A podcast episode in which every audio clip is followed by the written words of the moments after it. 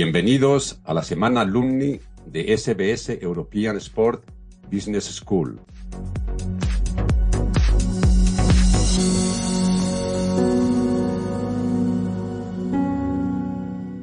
Cuatro antiguos alumnos nos explicarán su experiencia en la escuela y su día a día actual trabajando en la industria del deporte.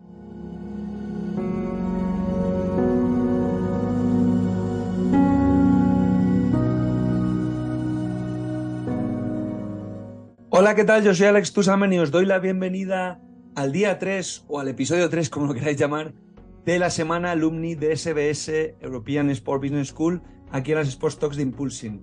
Bueno, seguimos contando cosas interesantes de SBS, como que desde 2021 forman parte de ACE Education, aliándose con ACE Education y AMOS, uno de los grupos líderes en formación en gestión deportiva de Europa. Y es que hoy vamos a tener otro episodio eh, apasionante con un nuevo profesional que es Simón Hernández, por supuesto antiguo alumno de la escuela, y que actualmente trabaja como analista comercial en la Kings League y en la Queens League. Vamos a hablar de muchas cosas eh, con Simón. Obviamente vamos a empezar por su estancia en Estados Unidos, donde trabajó en Nueva York, y su llegada posterior a SBS, así como los factores que tomó en consideración para acabar en la escuela. Vamos a hablar también del perfil la nacionalidad de otros compañeros de su clase y los lugares donde trabajan actualmente en la industria del deporte, los profesionales también que destaca Simón, que le dieron clase, además de casos prácticos que compartieron con él en estas clases, las experiencias más destacadas de Simón en sus viajes a París y a Suiza con SBS, también su salto al mercado laboral, su experiencia en el Club de Tenis de Valencia, el paso por la pandemia y su posterior llegada a Cosmos con la Copa Davis, y actualmente su día a día en la Kings League. Nos va a explicar cómo fue crear el proyecto de cero, sus responsabilidades actuales, el análisis la importancia del Business Intelligence los patrocinios y su experiencia en la Final Four del Camp Nou. Vamos a hablar también de la Queens League, vamos a tocar la importancia del streaming, pues la creación de contenido tanto en la Kings como en la Queens, y vamos a hablar también de qué buscan las marcas ahora mismo y ese engagement siempre tan perseguido. En definitiva, muchos temas actuales, muchos temas que están actualmente en boca de todos y que hoy vamos a tratar con un cacho de crack aquí en las Sports Talks de Impulsing. Empezamos. Bueno, Simón, bienvenido a la semana alumni eh, de SBS. Encantado de tenerte con nosotros. Eh, y bueno, eh, bienvenido a las Sports Talks de Impulsing. Y, bueno, ¿cómo, ¿cómo llegas tú a SBS? ¿Cuál es tu vínculo con la industria del deporte? Veo que has estudiado también en Estados Unidos, de todo el research que he hecho previo. cuéntanos un poco tu vínculo con el deporte y cómo, cómo has llegado hasta aquí. Vale, hola Alex, ¿qué tal? Pues, pues muchísimas gracias por, por la invitación. La verdad que muy, muy agradecido y, bueno, espero que, esto sea de ayuda para, para, muchas personas que nos puedan escuchar. Seguro que eh, Pues nada, mi vínculo, con el deporte, realmente no, mi historia no es eh, muy diferente a otras. Eh, en mi caso, pues en mi familia, específicamente mis padres tuvieron muy claro que, que, bueno, que el deporte iba más allá simplemente de una actividad física eh, y nos quisieron, nos quisieron inculcar a mí y a mi hermano el deporte, ¿no? Por, por, por diferentes beneficios que trae, no simplemente en, tener una, una vida saludable, sino también que, que bueno, te, te, inculca valores importantes, principios que, que al final te, te, ayudan a desarrollarte como, como, como ser humano, como, como ciudadano, como, como profesional. Y bueno, la verdad pasé por, por muchos deportes, tenis, fútbol, fútbol sala, atletismo, o millones, hasta que, hasta que, bueno, decidí eh, dedicarme más al fútbol. La verdad que tuve una, digamos, una, una carrera, bueno, no digamos profesional, pero, pero que sí me abrió muchas puertas y, e incluso fue la, lo que me, me abrió la puerta de, irme a Estados Unidos, ¿no? Que fue una beca en fútbol y, y así fue que pude desarrollar mi, mi carrera universitaria. ¿Estuviste cuatro años? Sí, bueno, estuve en total. Estuve seis años en total. Eh, no, de bachillerato, como un sexto año de bachillerato o sí, de high school. Y después mis cuatro años de carrera, más otro año donde estuve trabajando en Nueva York, que, que bueno, tuve unas experiencias espectaculares en, en industria deportiva. Y, y, bueno, cómo, cómo llegué a, a SBS o SBS eh, fue justo cuando se me estaba eh, acabando mi, mi, visa de estudiante eh, y por diferentes razones eh, empecé a buscar o, ya había decidido que me quería dedicar al mundo deportivo y, tomé la decisión de que quería hacer un máster. Y al momento de tomar esa decisión me di cuenta que, que iba un poco tarde para, para presentar el GMAT, que el GMAT para la gente que no sabe es como un, un, un examen que, que te evalúa para, para poder entrar a, a, másters en, en, Estados Unidos, en las universidades americanas, y, que bueno, que tiene mucha preparación, mucho tiempo, y por, por temas de, tiempo, básicamente por, por visado, pues eh, busqué otras opciones y, llegué a un ranking de, de, másters a nivel global donde pues eh, conseguía a ESBS, pues, había muchas más, ¿no? De la FIFA, del Real Madrid, había muchísimos y, y, bueno, hice un poco de, de, research, ¿no? De qué es lo que me convenía a mí personalmente. Eh, to tomé muchas cosas en consideración, eh, dónde se hacía, si era online, si era presencial, eh, si el, el, el alumni, de dónde era, dónde estaban trabajando, el profesorado, eh, el coste de vida donde se está haciendo el máster. O sea, al final tomé muchas cosas en consideración y bueno, al final eh, pues tomé, tomé la decisión de, de irme a ESBS, que, que, fue una experiencia muy, muy enriquecedora. ¿Qué máster hiciste tú? Hice el, el máster en International Sport, Sports Management. ¿Y lo hiciste eh, presencial en Valencia? Sí, presencial, que, que creo que es importante porque, porque bueno, al final eh, haces mucho networking, creo que si lo haces online pierdes eso, ¿no? La oportunidad de conocer gente y, y pues tomé la decisión de, de hacerlo presencial, que, que, aunque ESBS da la opción de hacerlo online, eh, yo tomé la decisión de hacerlo presencial. Claro, porque en ese networking, eh, cuéntanos un poquito cómo era la gente con la que estabas en clase. ¿Están ahora trabajando? ¿Erais muy internacionales? ¿Gente muy de Valencia o de otros lugares del mundo? ¿Muy, muy perfil tenis, fútbol? ¿En, en qué áreas? ¿Mucho gestor? Sí, la verdad que era, era bastante variado. Eh, mi clase, habían, en mi, en mi, digamos, mi promoción, habían dos clases. Eh, y en mi clase específica, eh, digamos que la mitad era internacional y la otra mitad era de España, de diferentes sitios de España, eh, que es algo que creo que enriquece mucho tener gente de diferentes culturas. Y, y, bueno, sí, tengo muchos compañeros que, que están trabajando en la industria, eh, unos en Latinoamérica, otros incluso aquí en España, en, en, en, el mundo del tenis, en el mundo del fútbol. Tengo compañeros que están trabajando en el Valencia, en el Atlético, eh, y otros, bueno, en, en otras empresas que, que, al final son importantes, ¿no? ¿Cuán importante para ti, Simón, es la relación ya no solo con tus compañeros, sino con el profesorado, que al fin y al cabo son profesionales eh, del sector que os dan clases. Es decir, e, es, mencionabas la importancia del networking, pero ya no solo con compañeros, ¿no? Sino que con los profesionales que te den clase, al fin y al cabo, tu relación, o sea, en cada clase, al fin y al cabo, como nos han dicho alguna vez en, en estos episodios, eh, de SBS, de otras escuelas, de otros, eh, otras personas que han venido a contarnos su experiencia, que so, son, digamos, entrevistas cada clase, ¿no? De, de alguna sí. forma es ¿Es un contenido práctico? ¿Qué te llamó más a ti la atención de todos esos profesionales o alguien que te marcas especialmente?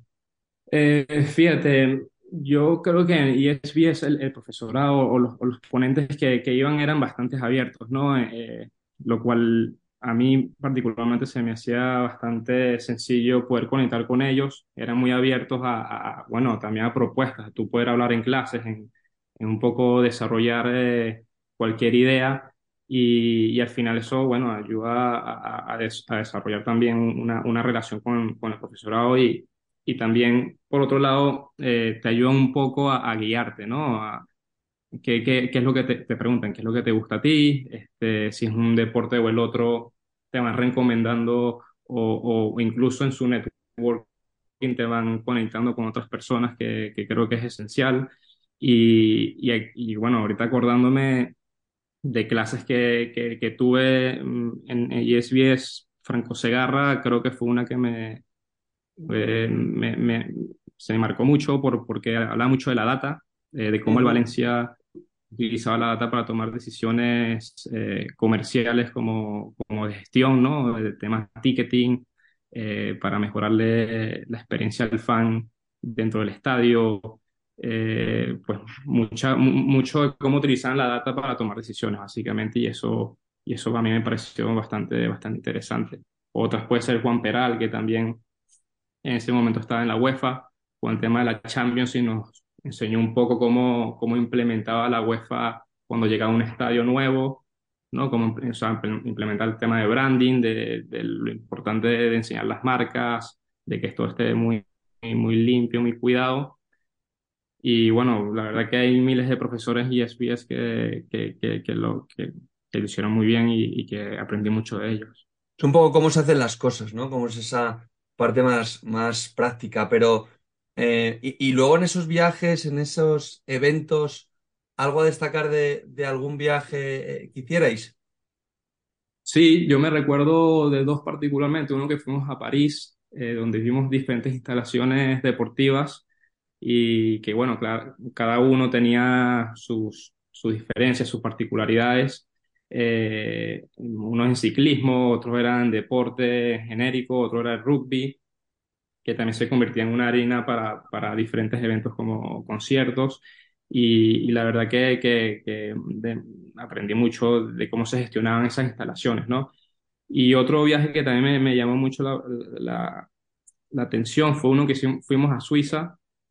Eh, era como un, un evento para, para, para conseguir trabajo eh, o te da la oportunidad de conocer diferentes empresas en el sector que se llamaba eh, I Work in Sports. Sí, el de Joao. Incluso ahí se me...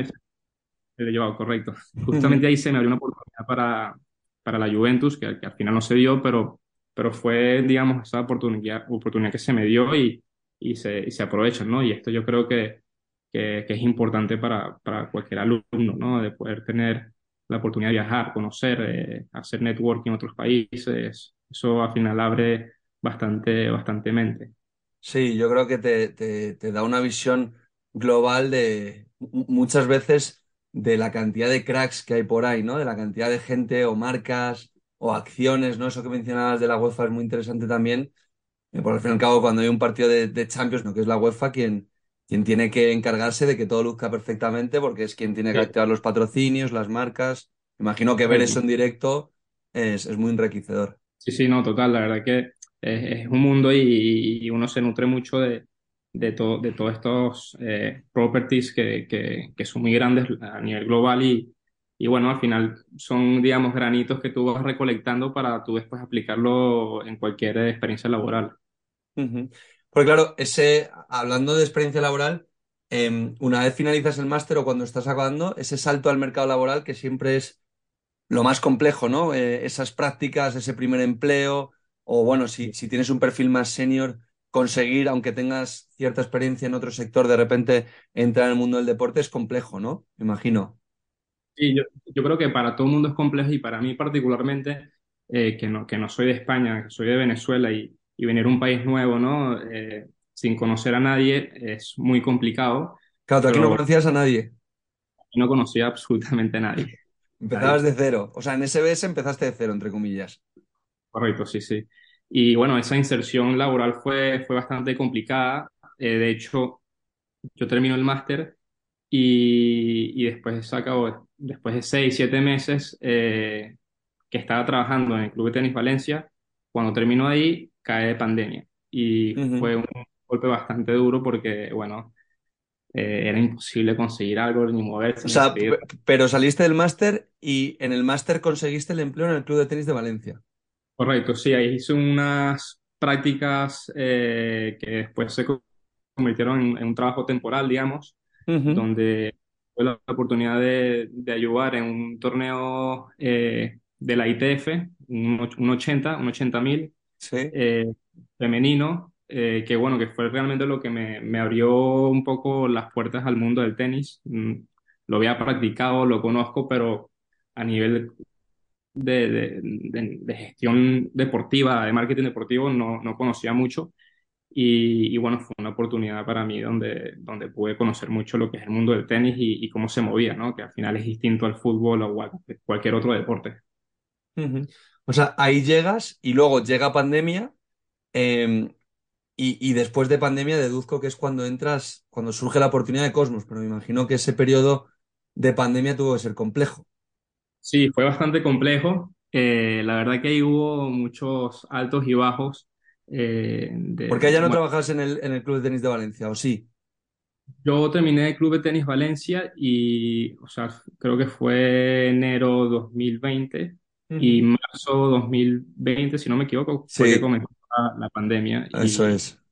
y bueno, sí, fueron un año y medio, dos años que, que, que- que, bueno, que no conseguía nada en, en- en el mundo laboral, del mundo deportivo específicamente. Fue bastante complicado, pero bueno, justamente por la experiencia que tenía en ESBS, eh, eh, de, de networking, de algo que yo también hice fue que durante la pandemia traté de, de, de- hacer muchos contactos por LinkedIn. Utilizaba mucho LinkedIn, le escribía a todo el mundo, eh, trataba de conectar con todo el mundo. Y, y bueno, eso me ayudó a, a ampliar mi, mi red profesional. O sea, Eh, co- que... conectabas, co- eso me parece muy interesante, pero conectabas eh, poniendo un mensaje o una nota en concreto o simplemente por el hecho de conectar, ampliar tu red y tener mayor alcance como estrategia. eh, bueno, trataba de conectar más a nivel profesional. Eh, con- contactaba con gente que trabajaba en empresas que me, que me interesaba para un futuro. eh, y iba con, con un mensaje bastante concreto, dando este, un poco mi, mi, digamos, mi, mi experiencia, pero sin tratar de forzar nada, ¿no? Porque tampoco es mm. que quiere saltar a la gente, pero Pero, pero sí, fue algo que me ayudó bastante y, y- y hasta que conseguí un, bueno, en LinkedIn vi una posición abierta para Cosmos y, y apliqué. Y hasta que, bueno, en- entré, entré y se me dio la, la oportunidad. Claro, y ahí entras para todo el proyecto primero en, en la Copa Davis, ¿no? De Duzco. Sí, correcto. Ahí entré para, para la Copa Davis como analista comercial. Eh, y bueno, fue un proyecto casi de ocho meses hasta que, que, bueno, se decidió entre la ITF y Cosmo ir por eh, sitios separados, pero, pero fue un proyecto bastante grande, eh, con- también con mucho aprendizaje. Y, y bueno, cuando tenía la oportunidad de comparar esto a, a la experiencia que tuve en el Club de Tenis Valencia, no tenía nada que ver porque es un macroevento y, y, y las cosas se manejan de una forma distinta. O sea, Claro, eh, ¿cuál, cuál era tu objetivo ahí? Eh, al ser analista comercial, eh, ¿analizabas posibilidades de venta o tocabas tú directamente venta? Eh, sí, un B2C, poco, B2B, un poco de todo. sí, un poco, un poco de las dos cosas, ¿no? Se me da la oportunidad de mí de, de- de tocar eh, posibles clientes, posibles patrocinios, eh, pero más que todo mi trabajo era, era análisis de mercado, ¿no? Buscar marcas que se pudiesen, eh, digamos, mm, adaptar o que tengan una estrategia a la que la Copa Davis en este momento iba, ¿no? O sea, que las dos marcas fuesen buenos partners y, y se puedan activar de, la, de una forma orgánica. ujú, Eh, en el caso de la Davis, pues son, son marcas muy, muy multinacionales, o sea, son multinacionales, muy grandes, eh, muy estratégicas, que no toman decisiones en base a, a emociones. Tienes que ir con, con un planteamiento atrás, con, con, con números atrás. Eh, y bueno, eso me ayudó mucho también la parte de, de hacer muchas propuestas. Eh, era, tenías que empezar todo, todo a detalle. eh, y bueno, fue, fue, fue una experiencia increíble, la verdad. Me imagino, porque eh, luego a eso, como mencionabas, ITF y Cosmos toman caminos separados, pero llega la Kings League. Y la Sí, Kings League, pues bueno, eh, es que no me imagino lo que tiene que ser crear un proyecto. Bueno, me lo imagino porque lo estamos haciendo con Impulsing, pero crear un proyecto de cero, tú verlo si- sin que nadie sea consciente de lo que vais a hacer, sacarlo y que funcione como ha funcionado, ¿no? O sea, eso no creo que a, a nivel laboral, sí, yo, creo que pocas cosas tienen que dar, no sé si la palabra es satisfacción, orgullo o, o también las horas que también habéis invertido ahí para haber hecho lo que, lo que habéis producido en estos meses. sí, la verdad yo, me, yo personalmente me siento bastante privilegiado por, por, por la oportunidad de, de estar en un proyecto tan, que está creciendo tanto. O sea, los números que, que estamos teniendo en, en- ahorita que me toca ver mucho número, me doy cuenta que, que hay números que, que superan a grandes ligas americanas como la NFL, la MLS, la NBA, e incluso a grandes ligas de fútbol, de fútbol europeo como la Liga, eh, la Bundesliga.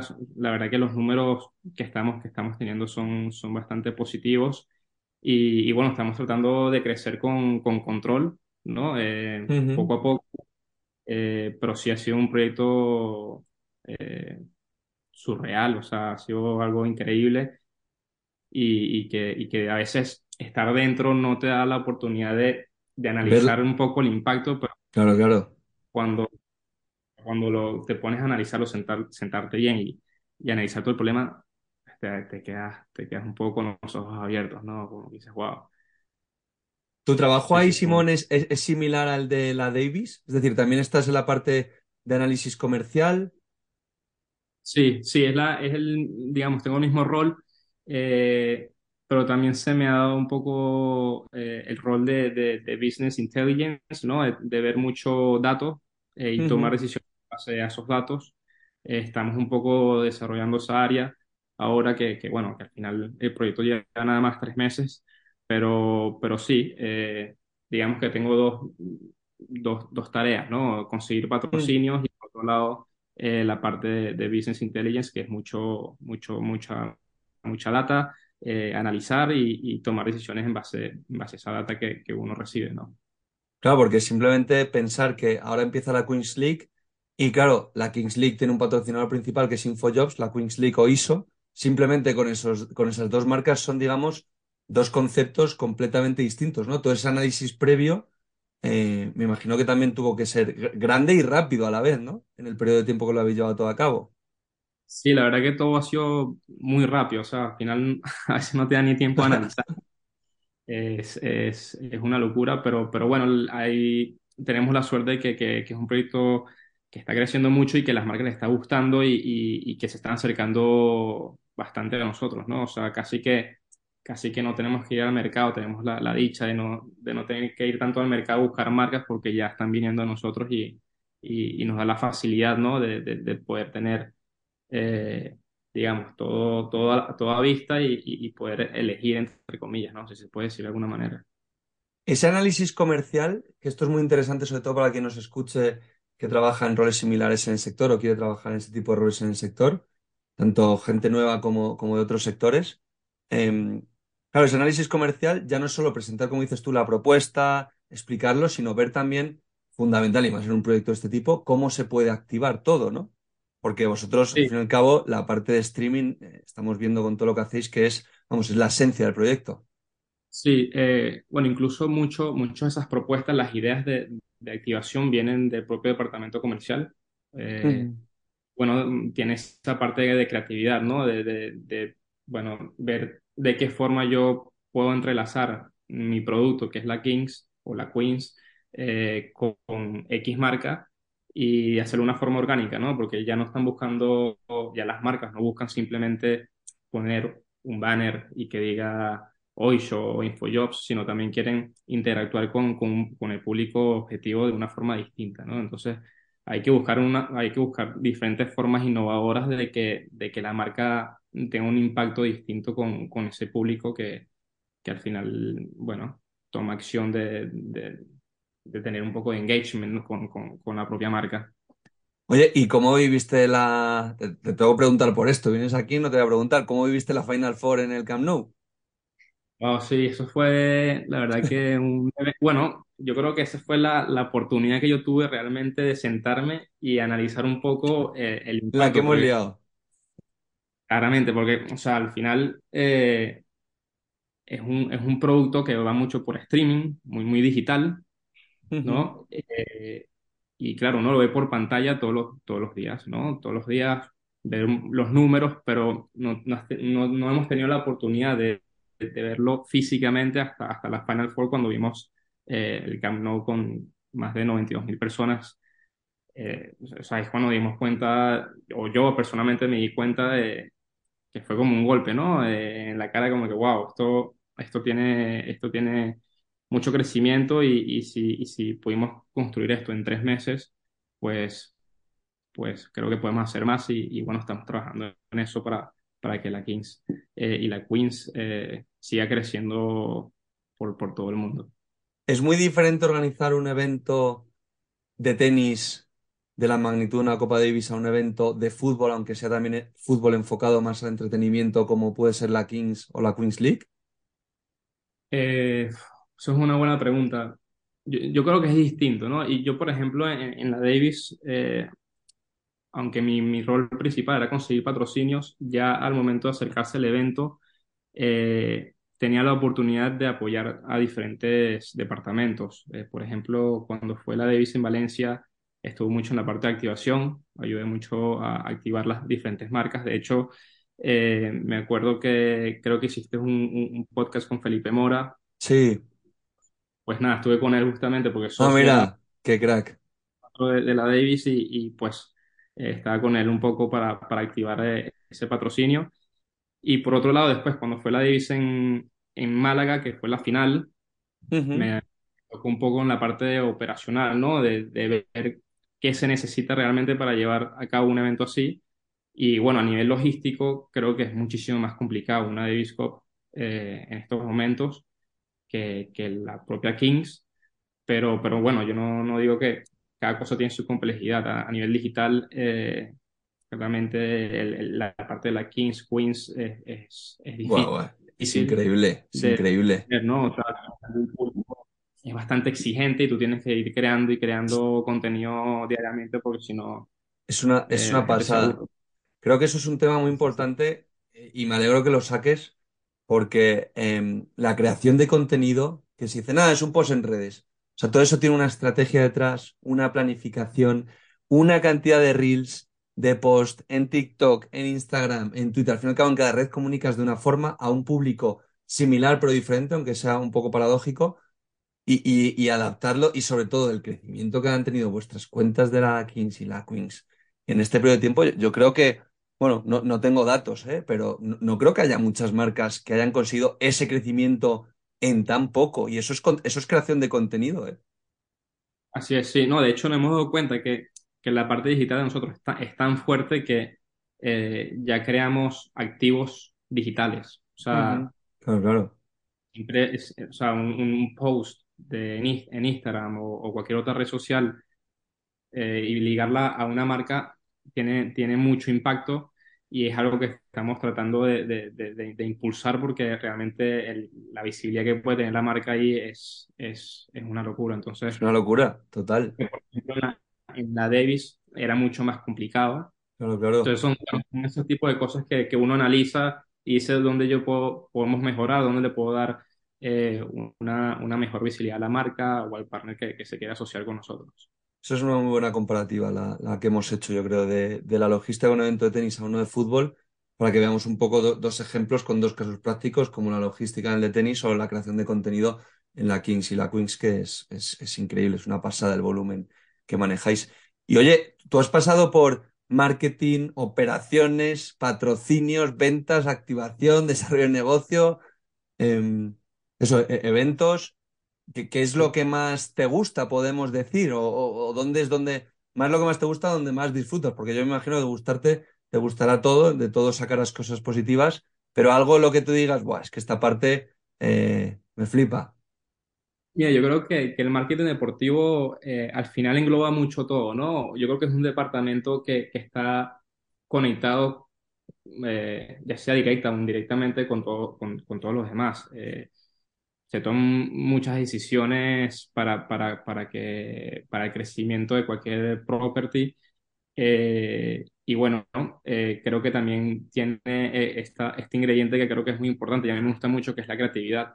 Ese tema creativo es una forma de diferenciar, ya sea a nivel personal o como, como, como empresa de cualquier otra, ¿no? O sea, tú te puedes diferenciar con mucha gente a nivel, a nivel creativo porque la idea, o sea, todo comienza al final a partir de una idea. Y, de hecho la Kings es un ejemplo perfecto donde Piqué tuvo una idea y la quiso llevar a cabo y, bueno, eh, tuvimos la suerte que, que en Cosmos tenemos un, un equipo fenomenal, eh, un, poco, un poco de cracks que, que, que son lo que hacen y, y, bueno, eh, lo, lo, hemos logrado, pero todo al final comienza una idea y esa idea es a partir de, la creatividad, ¿no? Yo creo que, que, es algo muy, muy importante y que en marketing eh, siempre, siempre se necesita, creo. Total, totalmente de acuerdo. Y también es que eso, en mi opinión, visto desde fuera, opinión mía personal, es que la Kings ha puesto en jaque al fútbol tradicional, es decir, ha demostrado que de otra forma se puede consumir un mismo deporte de una forma masiva, eh, llegando a un público a lo mejor el fútbol tradicional no estaba consiguiendo llegar. A mí es unas conclusiones, reflexiones mías, reitero, personales que, que saco.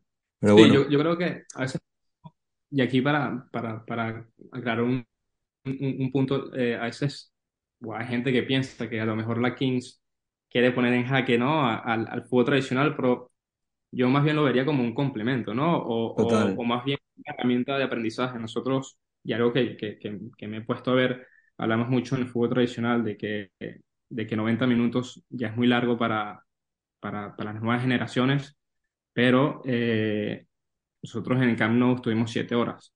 Y yo creo que no, no, no se, no trata de tiempo, sino de entretenimiento. O sea, ¿tú Sin cómo puedes entretener a, a las nuevas generaciones por 90 minutos? Yo no, o sea, no, no, no siento que sea por, por un problema de tiempo, sino a lo mejor, a lo mejor puede ser cómo hago el fútbol más dinámico, ¿no? O cómo, cómo hago para que... Evolucionar. Ujú. Entonces, yo creo Qué que, buena que esa. viene fenomenal al, al fútbol tradicional. Es, es una, una oportunidad de, de- de analizar, de sentarse y, y- y- y ver todo y, y tomar nuevas decisiones. No, no, creo que es una muy buena conclusión lo que acabas de hacer. Es decir, siete horas de, de continuo show y, y se siguió consumiendo, que es mucho más que 90 minutos, y, y luego esa forma de, de evolución, ¿no? Que, que como bien dices es, es lo que ha hecho que sea un producto único, que ahora mismo estamos viendo que ahora ya se hacen torneos de, de todo tipo, se están empezando a hacer torneos en base a lo que habéis Sí, sí, creado sí. vosotros. Oye, y Simón, un consejo para alguien que quiera trabajar en la industria del deporte, tú que, claro, porque ahora vemos que estás, pues oye, alguien que te vea de fuera, ¿no? Joder, pues has estado en la Davis, Club de Tenis de Valencia, ahora en un proyectazo como la Kings y la Queens League, ahí en Cosmos, pero no, no todo, no todo reluce, ¿no? Es decir, para llegar ahí hay, muchos meses y años de, preparación previa, ¿no? Como dices tú, tú llegaste a SBS con el contadero a cero, ¿no? Sí, correcto. Mira, yo, yo esto siempre lo llevo a, a un momento específico de mi vida y perdóname si, si me alargo aquí mucho, pero fue mi, mi momento o, es- o esta trayectoria profesional que tuve en Nueva York, eh, donde estuve trabajando con los Red Bulls de Nueva York, que es un equipo de la MLS, y ahí me di cuenta que, que la constancia, la perseverancia y el networking son tres elementos fundamentales que cualquier persona necesita para, para, para crecer. Eh, Nueva York al final es una ciudad muy compleja en todos los sentidos, es muy rápida y, y- y en mi caso específico que estaba trabajando, eh, me di cuenta que, que, bueno, que al final el mundo es muy competitivo, ¿no? Por ejemplo, en Nueva York hay dos equipos profesionales de todo, hay dos equipos de la NBA, hay dos equipos de la NHL, NHL, eh, NFL, de béisbol, o sea, hay dos equipos de todo y Casi nada. estando Casi nada, exacto. Entonces, estando en, en- en los Red Bulls de Nueva York, me di cuenta que, que uno tiene que ser constante, perseverante, eh, en el caso, en el caso profesional, tener networking, y, y yo creo que eso al final te, te, te lleva, te lleva, entre comillas, a triunfar, ¿no? Creo que eso, eso es esencial. Son tres, esos tres ingredientes, creo que son Pues, importantísimos. pues espero que nuestros, eh, nuestra audiencia haya tomado nota de, de esos tres, porque me parecen también tres cosas muy clave, que como bien dices y matizamos, no te aseguran éxito, pero sí que te acercan tremendamente. Exactamente. Sí, ¿Y sí, un, y un consejo a tuyo de hace 10 años para acabar? Eh, un consejo, yo, yo creo que me voy a ir aquí con, con algo que me decía mi, mi, mi madre mucho, eh, que está en Venezuela, que sea una persona curiosa. Que si es una persona curiosa, eh, creo que al ser una persona curiosa te hace una persona culta, ¿no? Eh, te hace conocedor de, de cualquier tema y, y bueno, yo creo que eso se, se necesita, ¿no? Mientras más culto, más información tengas en, en- en el cerebro, pues mejor, ¿no?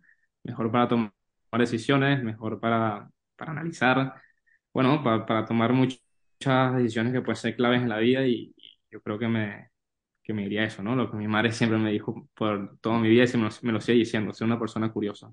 Pues suscribo Así que completamente lo que dice tu madre. Hay que hacer cosas, hay que ser proactivos, hay que querer saber, querer conocer, porque eso es donde, donde está el crecimiento, ¿no? Si nos quedamos un poco en lo que vemos, más este sector está creciendo enormemente y, y va a crecer mucho más con proyectos como, como el que estáis eh, haciendo vosotros. Así que nada, Simón, un placer tenerte en la semana alumni de SBS. Eh, darte las gracias, te seguiremos muy de cerca en la Kings, ahora en la Queens bueno, e, en las dos, en el Speed de la Kings League y en, la primera de, la Queens. Un placer enorme todo lo que nos has contado de tu experiencia en SBS, tu paso por Estados Unidos, aquí en España, cómo te reinventaste después de la pandemia y oye, eh, enhorabuena por todo lo que estás consiguiendo y muchos éxitos y que vaya todo estupendamente. Ah, muchísimas gracias, Alex. La verdad que fue muy agradable este tiempo aquí y, espero que esto haya sido de ayuda para, para cualquier persona que tenga pensado en, en estudiar algún máster o, o, dedicarse a este mundo tan, tan pasional, ¿no? Sí, seguro que sí, que conozcan realidades e historias como la tuya, yo creo que es fundamental porque ven que, que sí, que, que hay premio, pero que hay mucho curro y muchas horas detrás, como tú dices, esos tres pilares básicos que nos has, que nos has trasladado. Perfecto. Pues nada, Alex, muchísimas gracias por todo. Un abrazo enorme.